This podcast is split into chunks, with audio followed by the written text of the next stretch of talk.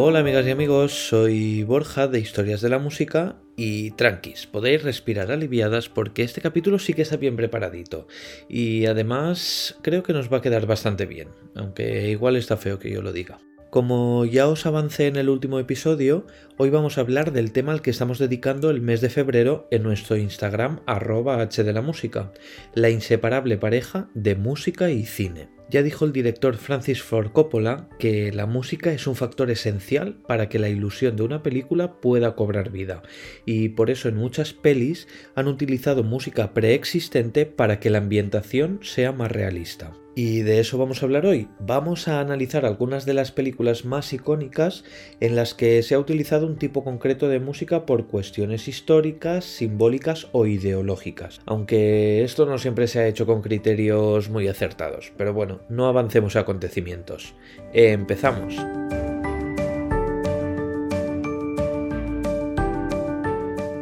Vamos a empezar por una de las películas históricas más populares que existen, El nombre de la rosa, que no sé a ti, pero a mí me encanta. Se trata de una película de 1986 dirigida por Jean-Jacques Zanon y protagonizada ni más ni menos que por Sean Connery y Christian Slater, entre otros. Está basada en la novela homónima de Humberto Eco, una tenebrosa intriga medieval que nos transporta a una imponente abadía benedictina del norte de Italia en pleno siglo XIV. Allí acuden Fray Guillermo de Baskerville y su discípulo Acho para intentar esclarecer las misteriosas muertes de varios monjes. La verdad es que para ser una adaptación de un libro, que ya sabemos que suelen salir bastante mal paradas, el resultado es una película de lo más completa, sobre todo por el interés que se pone en que la ambientación sea lo más realista posible por ejemplo, con la magnificencia de un monasterio real, en este caso en Frankfurt, los innumerables detalles y referencias que se hacen,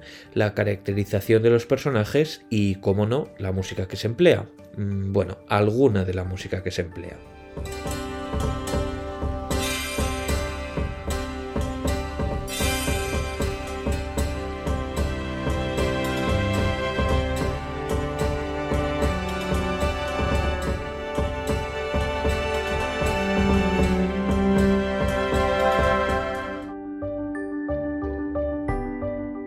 Banda sonora de la película corrió a cargo de un joven James Horner, que después ha compuesto otras más conocidas como Braveheart, Apolo 13, Avatar o Titanic, con la que ganó dos Oscars. En todas ellas, Horner ha demostrado ser un prodigioso orquestador, haciendo que una orquesta sinfónica sea una herramienta poderosísima. Pero en el caso del nombre de la rosa no es así, ya que toda su música está creada con sintetizadores, es decir, de manera digital, algo muy habitual en los años 80. Esto es uno de los pocos puntos que le resta credibilidad a la película, como hemos podido escuchar en el fragmento de antes, aunque es cierto que en algunos momentos también ayuda a crear una atmósfera densa y pesada, como seguramente lo sería un sitio que encerraba tantos tíos en una época en la que la higiene aún estaba por inventar. Pero bueno, en otros momentos la música se va al extremo contrario, porque claro, ¿qué se hacía en un convento medieval a todas horas? Mm, rezar. ¿Y cómo se rezaba en la Edad Media? Pues cantando. Por eso la película está llena de escenas en las que los monjes entonan canto llano o canto gregoriano, como queráis llamarlo. Por ejemplo, este Beni Sancte Spiritus. Sancte Spiritus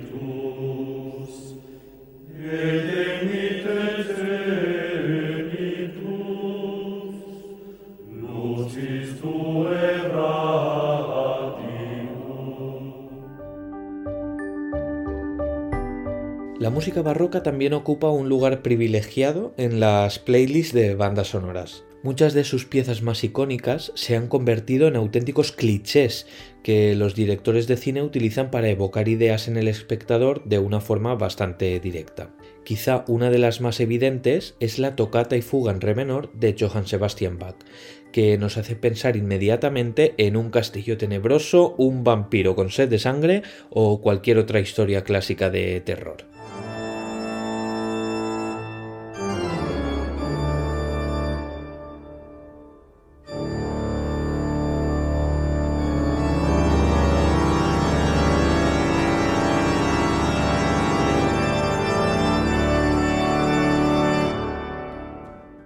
Su primera utilización en este sentido se remonta a la película de 1931 El hombre y el monstruo, una vanguardista adaptación del Dr. Jekyll y Mr. Hyde.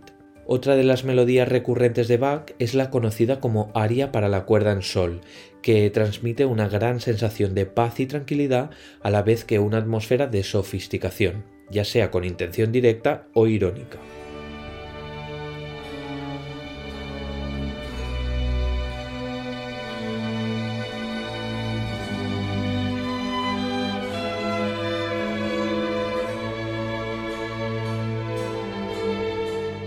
Otra conocida pieza utilizada con similares propósitos es la zarabanda de la suite en re de George Friedrich Händel, de la que por cierto ya hablamos hace un par de episodios. Aunque en este caso, además, se suele utilizar especialmente en películas de época, que por cierto es un término que siempre me ha hecho bastante gracia, porque cualquier película podría ser de época, ¿no? Pero bueno, a lo que vamos, Borja. Uno de los usos más paradigmáticos de esta melodía lo firmó Stanley Kubrick en la película Barry Lyndon, un uso de lo más acertado porque la peli está contextualizada tan solo unos pocos años después de que se compusiera esta música.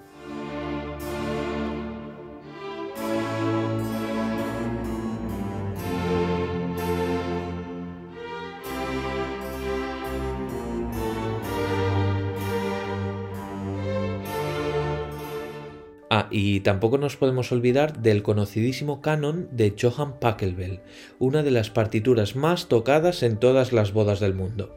No hay boda en el cine donde no suene esta sencilla pieza que tanto gusta a los bajistas y a los violonchelistas. Mm, perdón por el humor de músicos. Pero lo cierto es que no se sabe si fue antes el huevo o la gallina, o sea, si primero se popularizó su uso en las películas románticas o si en ellas se retrató un uso anterior.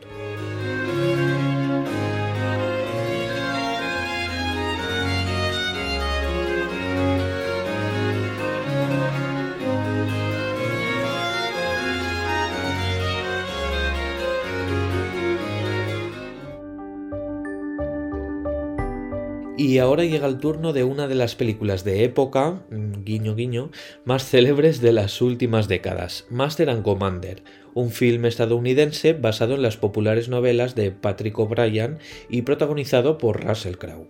La historia ocurre alrededor de 1805, en plenas guerras napoleónicas, y muestra las hazañas de una fragata inglesa que debe batallar contra un buque francés. Hasta aquí todo bien. Eh, la música de la película, bueno, es otro tema, porque la verdad es que presenta una mezcla de lo más extraña. Sus responsables son Ira Davis, Christopher Gordon y Richard Tonetti, que compusieron algunos de los temas que le dan a la peli un aire bélico a la vez que clásico.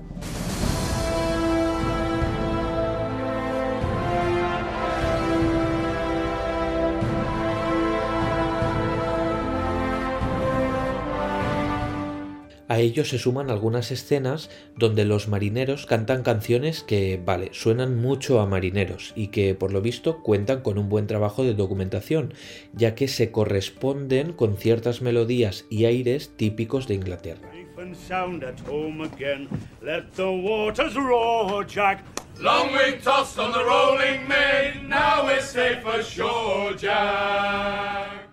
Pero lo que a mí me rechina más es su utilización de piezas clásicas. Para empezar, cada una es de un periodo diferente, pero es que el problema es que ninguna de ellas es en realidad propia de los inicios del siglo XIX.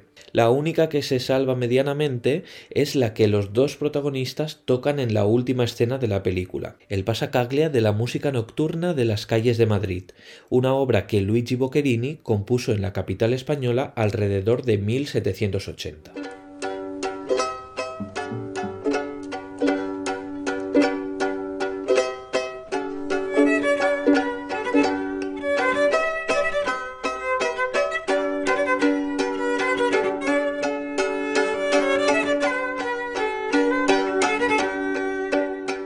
Hay muchos problemas en esta escena. Para empezar, es muy poco probable que esta música se continuara escuchando 25 años después de su composición, pero bueno, vamos a aceptar que esto podría haber pasado.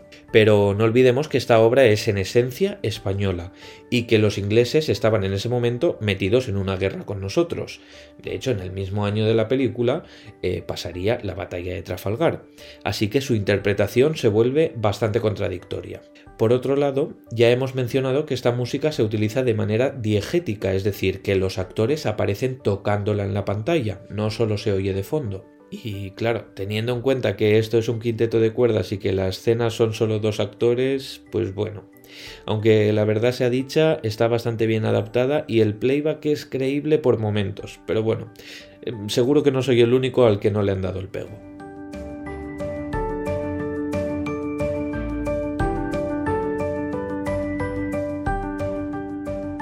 Todos estos usos se multiplican cuando hablamos de música romántica, por motivos evidentes, vaya. Pero uno de los que a mí más me gustan es el que hace Charles Chaplin en sus películas. Como sabrás, Chaplin fue un gran defensor del cine mudo, y por ello la música tenía una importancia vital para poder transmitir sus ideas y emociones. Aunque no solo eso, sino que también la utiliza como medio para lanzar indirectas y también para crear situaciones de lo más humorísticas. Él mismo compuso muchas de estas obras, ya que, aunque era autodidacta, tocaba varios instrumentos y tenía grandes capacidades musicales. Por ello se rodeaba de asesores musicales que le ayudaban a plasmar sus ideas en el papel, dando lugar a melodías tan icónicas como esta de la película Candilejas.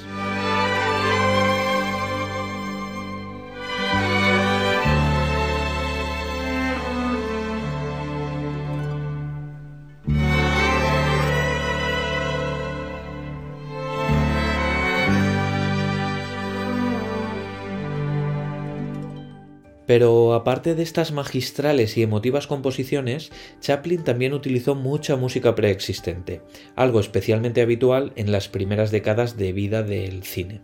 Un buen ejemplo lo encontramos en su peli El Gran Dictador, estrenada en 1940 y convertida en todo un símbolo de la lucha antifascista por su mordaz parodia del régimen nazi. Son especialmente relevantes dos de las obras musicales que se escuchan, precisamente relacionadas con los dos personajes principales, ambos representados por el propio Chaplin. Por un lado está el dictador, que claramente simboliza a Hitler, y es acompañado por la música del preludio de Lohengrin, ópera compuesta por Richard Wagner, quizá uno de los compositores más relacionados con el nazismo por sus controvertidas ideas antisemitas.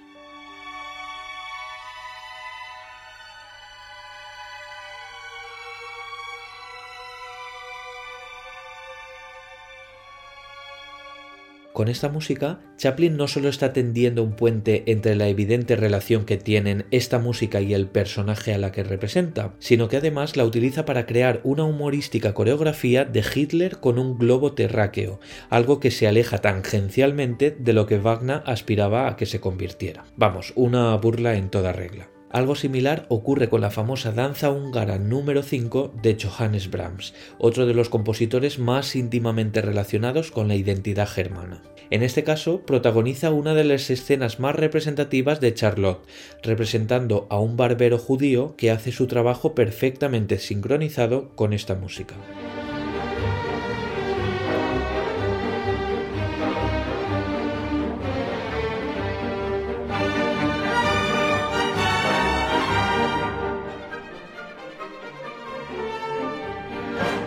En esta escena se evidencian las capacidades musicales de Chaplin, ya que la que aparece en el film era en realidad un ensayo que grabaron antes para que él pudiera planificar todos los movimientos que debía hacer. Pero oye, que el ensayo salió a la perfección, así que mira, se ahorraron las tomas posteriores. Os invito a buscar esta escena por YouTube porque ahora que sabéis todo esto seguro que os parece todavía más sublime. Y bueno, para acabar no podemos dejar de hablar de algo que seguro que todos reconocemos fácilmente, las pelis de Disney.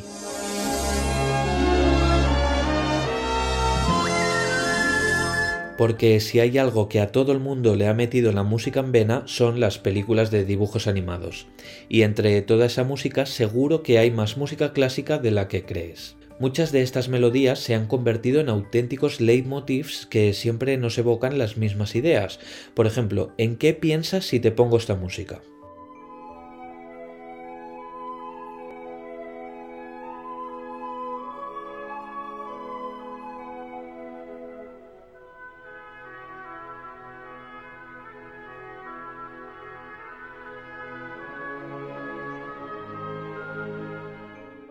Seguramente te estás imaginando en un bosque con los pajarillos cantando a tu alrededor mientras sale el sol por la mañana. Y bueno, de hecho su compositor también pensaba en eso, porque Edvard Grieg compuso esta melodía para la escena del amanecer de la obra de teatro Peer Gynt, a la que puso música incidental. Vamos a probar con otro fragmento, a ver si también coincidimos.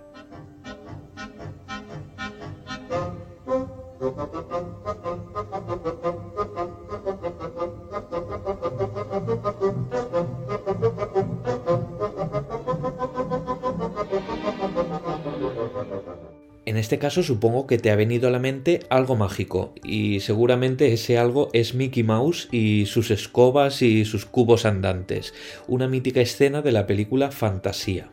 De nuevo, Disney ha utilizado al pie de la letra una obra sinfónica, ya que se trata del poema sinfónico El aprendiz de brujo, compuesto a finales del siglo XIX por el compositor francés Paul Dukas. Y ya que hemos nombrado fantasía, no puedo dejar de alabar esta película, por sosa que pueda parecer algunos, ya que es una herramienta poderosísima para acercar la música culta a los más pequeños de casa. Y sin olvidar el gran ejercicio de imaginación que supone la sincronización de las imágenes con las diferentes piezas, más aún teniendo en cuenta que se trata de una película de 1940 aunque vale, en el año 1999 se hizo un remake añadiendo todavía más obras, entre las que se incluye la célebre escena que nos transporta a pleno Manhattan ilustrando la música de Rhapsody in Blue, obra del americano George Gershwin.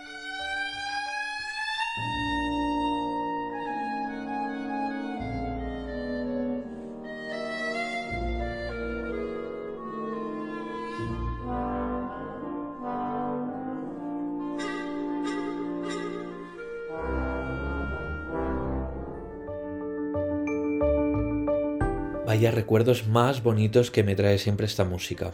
Pero bueno, así sin quererlo, hemos llegado al final del episodio de hoy. Y ni tan mal, ¿no? Hemos tenido un poquito de todo, como de costumbre, y en esta ocasión todavía con más razón, porque hemos hablado de música y de cine. Una pareja inseparable y que nos ha regalado algunos de los momentos más icónicos de la cultura del último siglo. A ellos hemos dedicado los posts de este mes en nuestro Instagram arroba h de la música y todavía nos quedan unos cuantos, así que pásate por aquí si te interesa conocer un poco más sobre ello. Bueno, y que si no estás escuchando esto en febrero de 2022, no te preocupes. Pásate igualmente que se queda todo guardadito en el destacado de música y cine. Así que nada, amigo, amiga, ya sabes que ha sido un placer compartir un ratito de música y curiosidades contigo. Pero no te despistes, que pronto habrá más ratitos como este. Hasta el próximo episodio.